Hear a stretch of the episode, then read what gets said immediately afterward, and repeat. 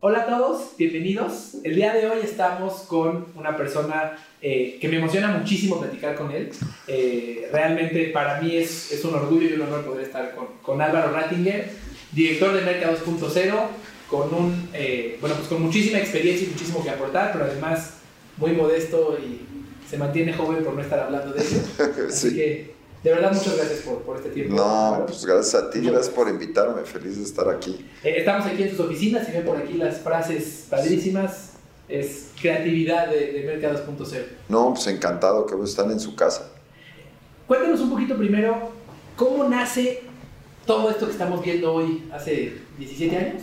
Sí, bueno, la revista tiene 17 años. El, pues mira, la verdad es que siempre puedes contar historias como muy románticas de los nacimientos. La realidad es que nace para atender los mercadólogos. Es una industria que, que constantemente está en cambio. Pues tú que estás metido en retail lo sabrás mejor que yo. Todos los días cambia, todas las cosas son diferentes. Parecería ser que el aprendizaje de hoy ya no sirve este, para mañana. Eh, entonces lo que nos encontramos es una, eh, una necesidad en la industria de atender este conocimiento y este aprendizaje continuo y perpetuo. Y, es eso, nos debemos a los mercadólogos, nos debemos a las marcas. Eh, tratamos de traer las tendencias, tratamos de traer las mejores prácticas, hacemos un esfuerzo enorme por resolver los temas de crecimiento económico a través de la mercadotecnia y todo se centra en un principio que cada marca debería de tener un mercadólogo ayudándole a crecer. ¿no? Eso es... Okay. Tengo, podría ser... Este, sí, nos podrías contar cómo te despertaste un día y te a bañar y... Sí, exacto. Podremos, eh, siempre hay historias así. Okay. Pero esta es una historia de tratar de hacer las cosas lo mejor posible, tratar de ser una marca mexicana eh, que, que cumple un objetivo muy claro, eh, tratar de ser líderes en nuestra categoría. Cuando, cuando lanzamos el sitio web, eh, tengo muy, muy presente que, pues que hablamos de que tenemos que tener el sitio web pues, más importante de mercadotecnia español en el mundo. Y pues estaba pues, el consejo este, directivo y pues dijeron que, ok, está bien, tenemos el primero, pero ¿dónde estamos ahorita? Y les digo, bueno, hoy estamos bien, hoy estamos en el lugar 64 mil. Entonces, pues hoy decir que somos la revista en español de mercadotecnia más leída del mundo, pues la verdad es que da mucho orgullo. Y, y, le echamos muchas ganas. Hay un equipo editorial aquí que se rifa todos los días. Eh, eh, la, la, cantidad y calidad de producción es brutal. Eh, el equipo Informa Betel, el de Paredro, el de Saludiario y las diferentes otras marcas que fueron emanando con el tiempo. Muy bien.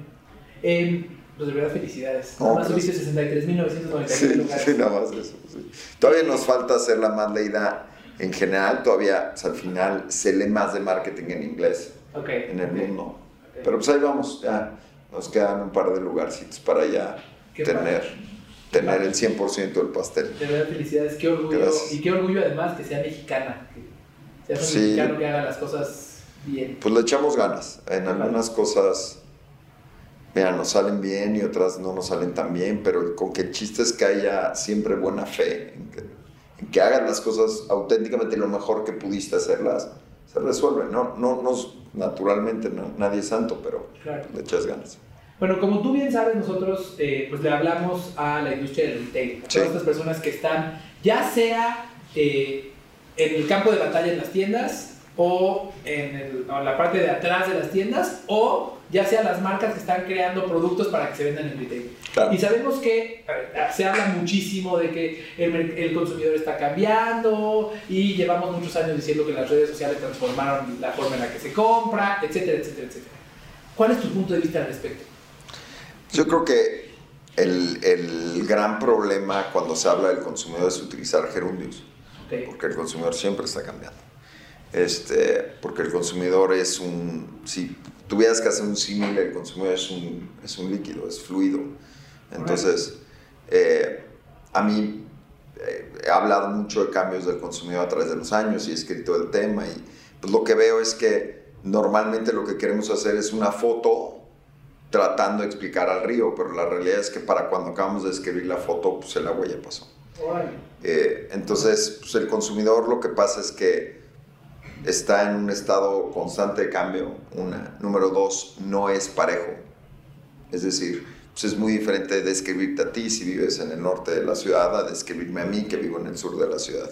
Podemos tener el mismo rango de edad, el mismo nivel socioeconómico, pero el puro hecho que vivamos a 6 kilómetros de distancia en esta ciudad te hace diferente. Y si tú vives en Zacatecas y Caro vive en Metepec, ¿no? Eh, y, son eh, en condiciones iguales, pero diferentes edades, cambia ahora por dos y elevado, y así nos vamos. Entonces, cuando hablas de cambio del consumidor, lo que hay que entender es que lo que estás tratando de hacer es encontrar grupos afines de comportamiento dentro de la sociedad que más o menos se predice que harán lo, más o menos algo en una, cantidad determinada de tiempo. Ese es el reto. Y conforme México es un país complejo, pues las marcas tienen un reto enorme porque las generalizaciones ya no jalan tan bien, los cortes de edad ya no jalan tan bien, este, los cortes socioeconómicos tampoco, los cortes horizontales por temática como mujeres, fitness, tampoco necesariamente jalan. Entonces, pues lo que estás tratando de hacer es al final personalización masiva. Cómo te personalizo a ti, pero logro personalizar a todos. Entonces, tiene que ver con Big Data, tiene que ver con investigación de mercados, tiene que ver con intuición, tiene que ver con inteligencia artificial, con capacidad de pauta, con capacidad de reacción. Eh, entonces, pues las cosas se vuelven un poquito más complejas. Padres, emocionantes, claro. complejas. Y espero que así sigan, porque así tenemos mucho de qué escribir. Claro, claro, claro. Oye, eh, justo ayer yo tenía una discusión con una persona que... ¿Pero por qué discutes? No Discutía, sino que chiste. Eh, con, porque de hecho fue una discusión, no fue una conversación. Fue una discusión. Fue una discusión este, que, que tiene muchos años en la industria de la ropa. Y él me decía, es que tengo una empresa que tiene un producto increíble, la calidad de mi producto es extraordinaria. ¿Por qué no tengo éxito? Y la discusión que surgió, y quiero conocer tu punto de vista, es, hoy para ser exitoso, ¿calidad y precio son suficientes? ¿O, o qué porcentaje del éxito le pondrías a calidad y precio? ¿Qué porcentaje a la marca? Ok, o sea, para empezar, el concepto de calidad es muy subjetivo. Entonces, eh, yo no conozco mucha gente que diga que hace productos de baja calidad. Claro. No, la mayoría de la gente dice, pues yo hago productos de calidad. Entonces, eh, también la calidad es subjetiva al precio y está atada al precio, porque si yo te digo en el tema de moda, si yo te digo, oye, vas a comprar la chamarra que te va a resolver, o el vestido, en el caso de la mujer, que te va a resolver la cena hoy, pero que mañana no te va a servir, y te la voy a poner un precio muy bajo, pues probablemente el tema de calidad pues no es tan grave porque dices, me resolvió el problema hoy y barata, vámonos. Si mañana no lo uso, no me importa, hoy se resolvió. Yo creo que donde se hace interesante es esta nueva corriente, que, que además es una corriente sueca, como sucede mucho con las corrientes de consumo, eh, en donde de nuevo este bloque de Europa Central, esta franja central de Europa, desde los países escandinavos hasta los Balcanes, eh, empiezan a determinar comportamiento y consumo.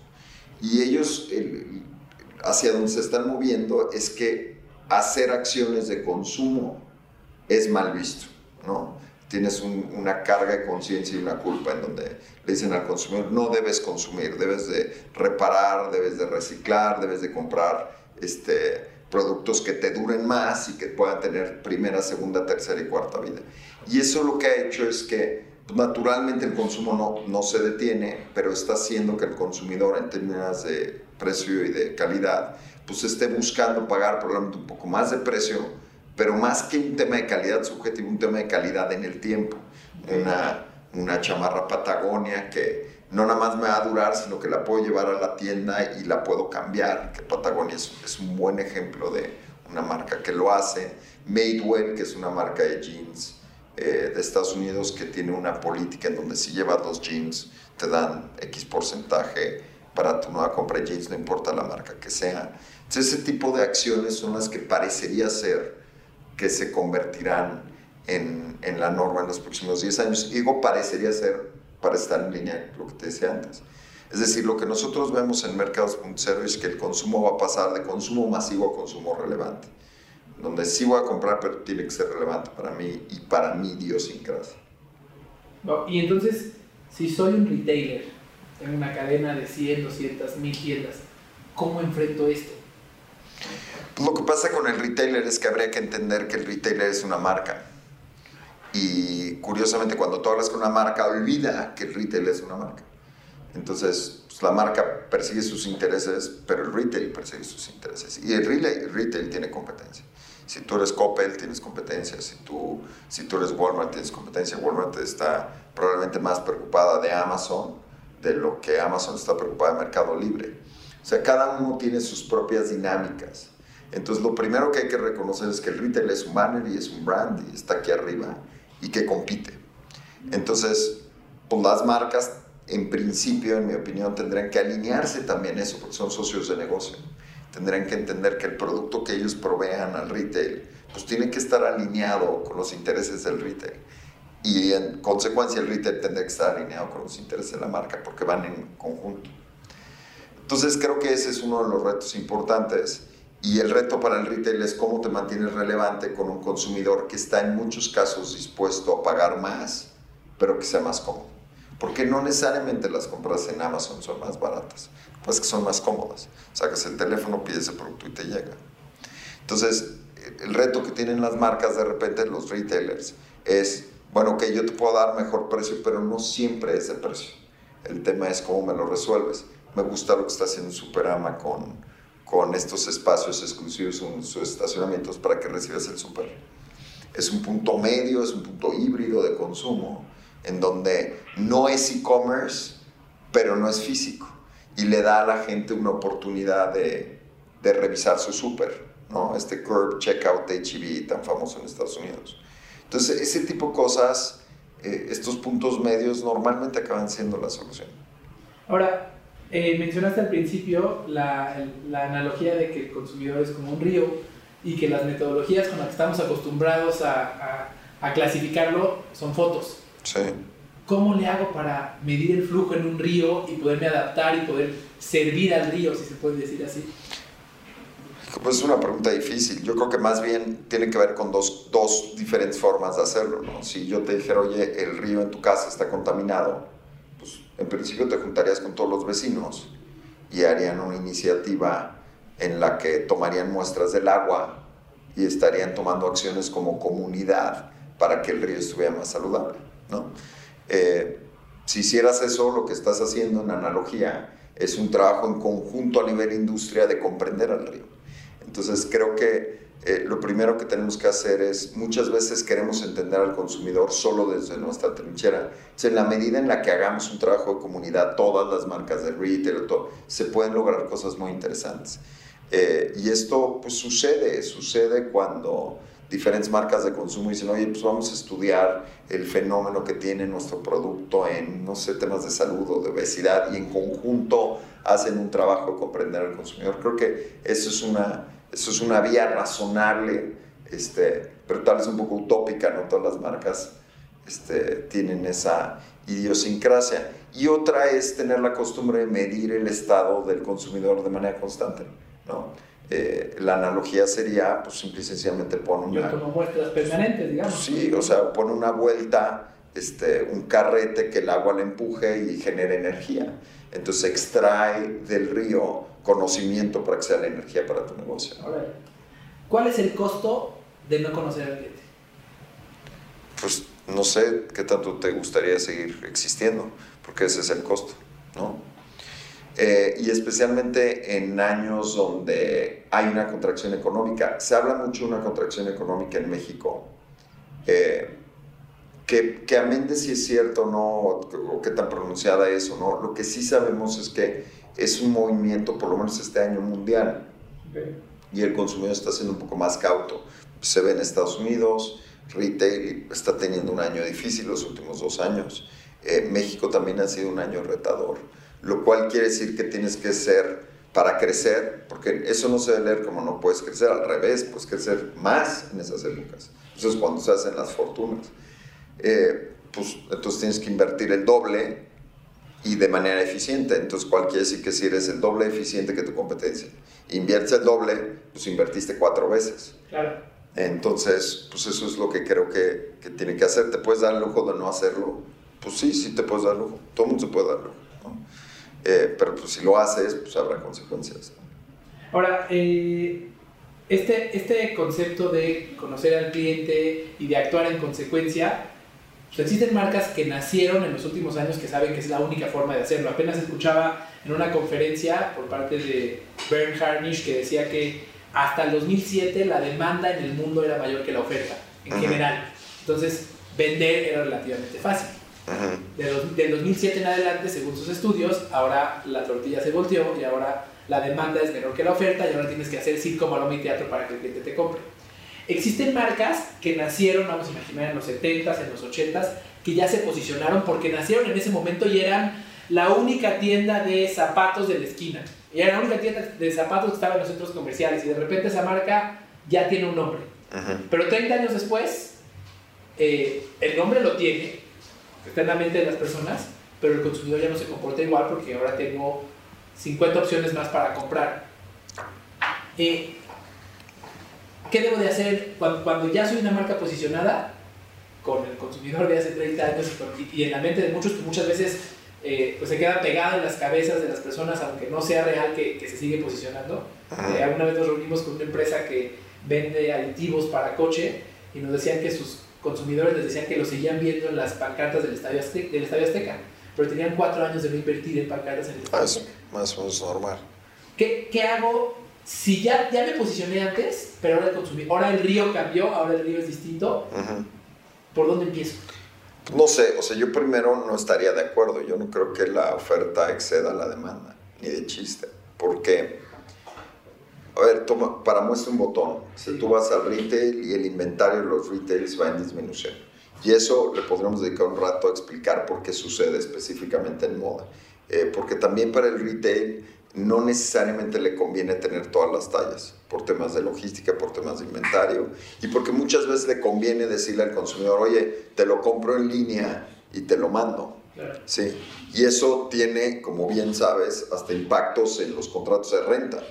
Eh, que tienen un share de las ventas con el, con el venue, entonces al hacerlo así el share es diferente, entonces la mezcla de margen es distinta y puede o no convertirle al retailer. Entonces, pues es cierto que la oferta es mayor que la demanda, pues en, en, el caso de retail parecería que no, cada vez tienes menos surtido en las tiendas, menos metros cuadrados por tienda, ciertamente probablemente más competencia entre retailers, pero el concepto de big box este, wholesalers está en, está en riesgo porque las tiendas grandes ya no son necesariamente tan rentables como solían serlo antes.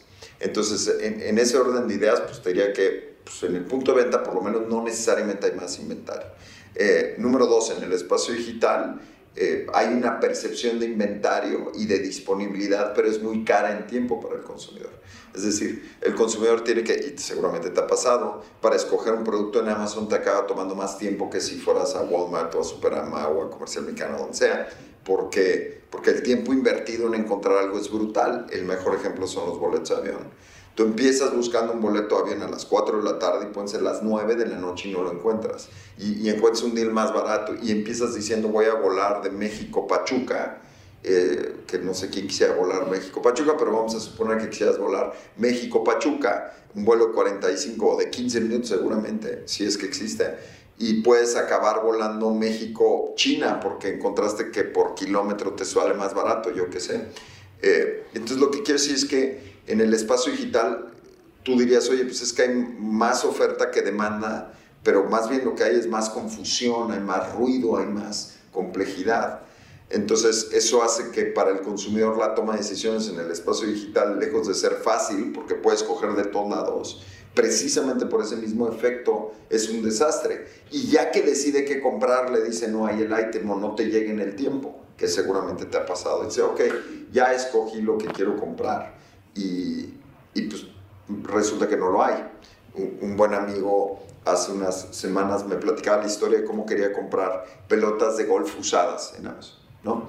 Entonces, porque decidió que si compraba pelotas de golf le salía más barato por unidad, me parecen, que si las compraba nuevas porque eran usadas y las rescataban del río y, quería que fueran este, recicladas, yo qué sé.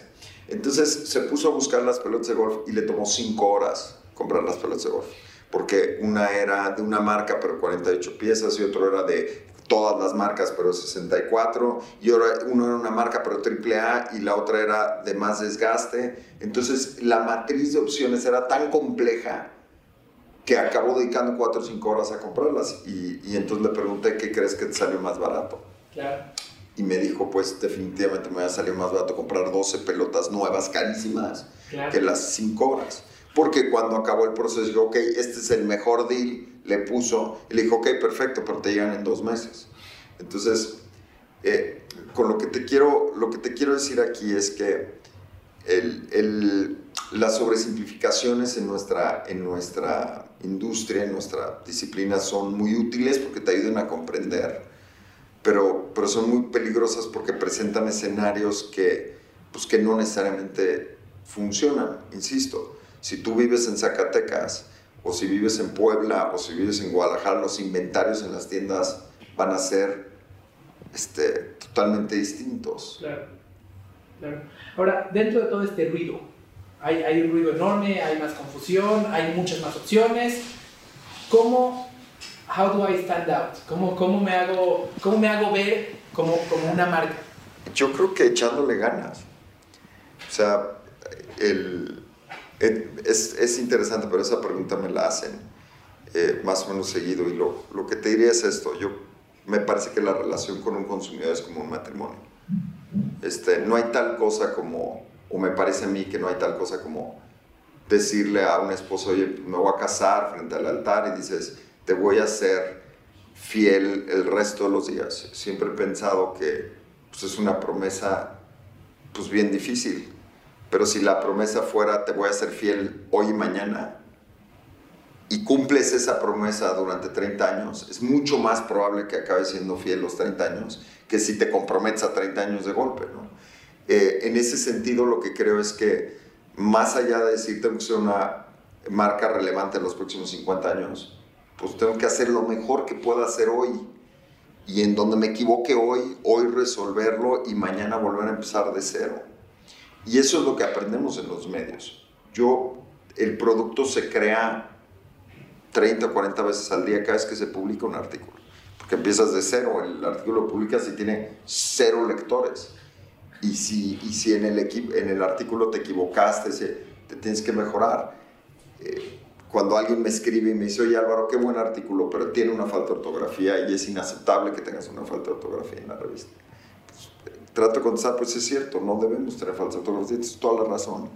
Eh, lo, lo de manera inmediata lo vamos a corregir, se involucra al editor, se ve, se le informa, oye, mira lo que o sea, está mal, no nos debe pasar, y vuelves a empezar.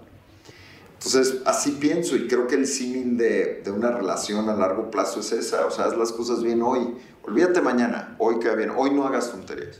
Y si hoy no haces tonterías, ya tienes un día a favor. Y pues te levantas mañana en la mañana y pues hoy no hagas tonterías y así te vas. Y para cuando te das cuenta tienes 30 años. Tienes 50 años de casado. Sí. Ahora, eh, hablando de los mensajes, en, dentro del ruido, en, en- en la publicidad, en la, en la promoción de una marca, hay muchas marcas que le echan ganas, que tienen buena intención, pero que su difusión de mensajes es, mira mi playera, mira mis zapatos, mira, y que, y que muchos clientes ya no quieren lo que dice la teoría y lo que escuchamos muchas veces, los clientes ya no quieren ser vendidos, eh, quieren comprar. Eh, ¿qué- qué- cuál es tu opinión acerca de qué mensajes debe de, de- de difundir una marca? Pues regreso a que las generalizaciones son malas. ¿no? Alguna vez discutía con, con una marca, me invitó una marca a su oficina y entró el equipo de marketing. Dijo, bueno, pues es el plan de medios. ¿no? Me invitaron para tener mi opinión. Y, dijeron, oye, es que ya nadie ve la televisión. ¿no? Entonces, pues yo les dije, nadie. Sí, nadie. O sea, ni una persona. No nadie. Ah, muy bien. Pues vamos aquí afuera. Agarramos a cinco personas y les preguntamos si ven la televisión. ¿Te parece? Sí, porque nadie la ve. Salimos, preguntamos. Y de las cinco, dos o tres la veían. Entonces regresamos a la segunda y le dije, pues entonces ya no es nadie, ya es algunos. Y le dije, ¿y de los algunos cuántos son nuestros clientes? ¿Nadie también? ¿O hay algunos que son nuestros clientes? Dice, bueno, entonces algunos. Bueno, entonces llegar a las máximas, pues es complicado. Mi maestra de economía hace muchos años me decía que la forma más fácil de saber que una frase es una mentira es incluye nunca y siempre.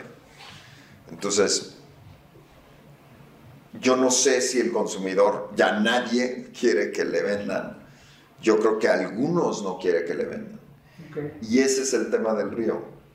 El problema es que si tú decides que nadie quiere que le vendan, quieren comprar, pues te quedas impávido. Y si asumes que todos quieres que le vendan, pues fallas en un porcentaje. Entonces la idea es pues hacer un esfuerzo de comunicación en la medida de lo que puedas que se ajuste a las necesidades de cada uno de tus clientes. tengo muchos mensajes. Habrá gente que quiere que le vendan y habrá gente que quiere comprar. Créeme, hay muchísima gente a la que nos gusta que nos vendan, porque nos resuelve muchos problemas. Porque hoy, Carlos, la gente no es pobre de dinero, es, es un concepto de marketing, es pobre de tiempo. Lo que más le falta al mundo es tiempo. Eh, vivimos tratando de salir adelante y de llevar dinero a la casa y de juntar la quincena y lo liberamos, pero con lo que estamos pagando eso es con tiempo. Estamos transfiriendo tiempo en dinero y el consumidor está sediento de tiempo. Eh, se la pasa revisando el teléfono. Esta mañana hay un artículo en donde CNN comprobó que el nuevo Galaxy Phone aguantará 120 mil, ves el Fold, 120 mil dobladas. Y los consumidores ponían en redes sociales, no será suficiente. Qué miedo, qué miedo, porque si abrieras y cerras ese teléfono 80 veces al día, te da para cuatro años. Si el consumidor cree que no le dan 120 mil dobladas de teléfono, pues quiere decir que está pegado. Entonces, yo estoy convencido de que no debemos generalizar, que debemos hacer esfuerzos focalizados, pero que debemos ayudar, eh, que parte del rol de la marca es mejorar la vida, la calidad de vida de nuestros clientes. Y si y si no nos damos cuenta de eso, pues lo único que estamos haciendo es midiendo unidades, ¿no? ¿Cuántas unidades desplacé? Entonces, no lo sé, probablemente que te vendan, pues te ayuda por tiempo. Lo que pasa es que la venta tiene que ser muy buena. Si tú ayer en la noche este, hubieras estado en tu casa y te aparece un mensaje en internet que dice, vas a tener una entrevista mañana, vas a entrevistar a un tipo muy, muy amable, espero. este, y, y, creo que es momento que te compres un saco nuevo y te lo puedo tener mañana a las 8 de la mañana en tu casa. Y es un saco ligero porque hace calor, no es muy formal porque a ti te gusta usarlo con, con t-shirt blanca y tu look es como más bien informalón y además te lo voy a vender en un precio que nadie más te lo puede dar. Yo te pregunto si te gustaría que te vendieran. Dirías, pues así sí. Claro si es en la mañana del día de tu aniversario y te llega un mensaje y te dice, nada más dale a clic aquí, llega el regalo que se te olvidó comprar, dime si quieres que... Sin duda.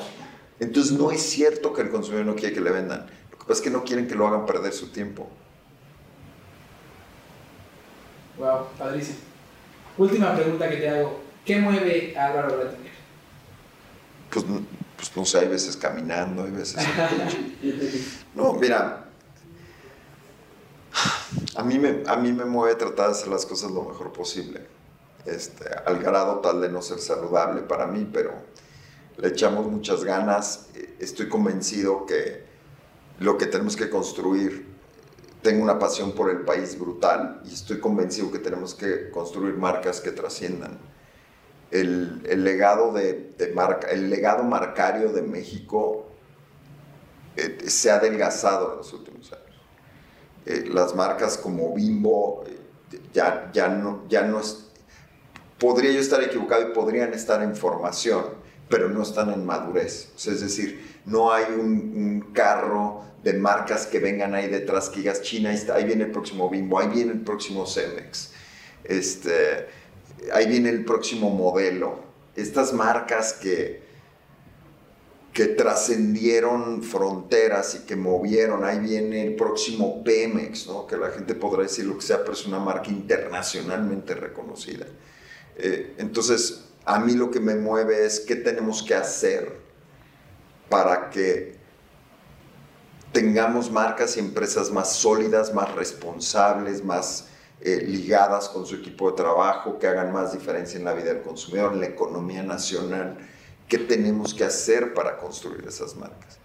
Y, tengo la ilusión de que me toque a mí esas próximas marcas, porque probablemente esas marcas se están construyendo ahorita y tú y yo estamos colaborando con ellas, pero que tal vez serán, ¿no? De repente ves cosas como Miniso y dices, oye, qué buena marca, ¿no? Este, de, de repente ves marcas como Destroyer y dices, qué buena marca. Eh, bien construidas, sólidas, de repente ves marcas como Oxo y dices, ahí hay algo, de repente ves marcas como Rotoplas y dices, estos cuates se entienden, ¿no? Eh, que se fueron de un mercado B2B a un mercado, a una comunicación B2C, ¿cuándo venden B2B? Este, un Anzacero, estas, fíjate las marcas que te estoy diciendo, ahí vienen en el pipeline, yo quiero más, este, quiero trascender eh, este mundo de empresas mexicanas que cambian, ¿no? estos pastejes del pasado en el presente. Te dejo esa, esa idea, eso me mueve, ojalá nos salga. ¿Cómo podemos continuar, cómo puede la gente continuar la conversación y conocer más los puntos de vista? Pues bueno, eh, naturalmente leyendo merca20.com, infarmabtl.com, paredel.com, tenemos, tenemos un, una, un, nos sentimos muy contentos, tenemos una oferta interesante de medios. Este, naturalmente, pues estamos en redes sociales, en Facebook, en Twitter, en Instagram. Eh, en toda todas nuestras marcas tienen un footprint interesante en, en redes naturalmente suscribiéndose a Merca20, eso nos, nos, nos ayuda y, y mira, todo el contenido que generamos es gratuito.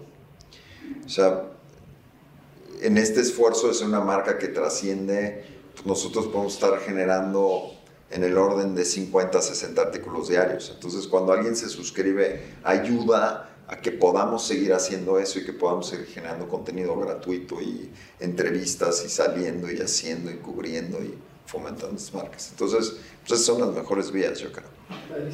De verdad, muchísimas gracias. No, ha gracias. sido todo un placer, ha sido eh, revelador platicar contigo. Eh, gracias. Deseo que sea la primera de muchas veces que claro echamos un café, ya sea con una cámara o sin ella. Sí, eh, pero que haya café, esta vez hubo agua nada más. No puede de verdad, muchísimas gracias. No, gracias a ti. Espero que les haya gustado tanto como a mí. Y bueno, pues de nuevo, muchísimas gracias. Gracias a ti. Nos estamos viendo.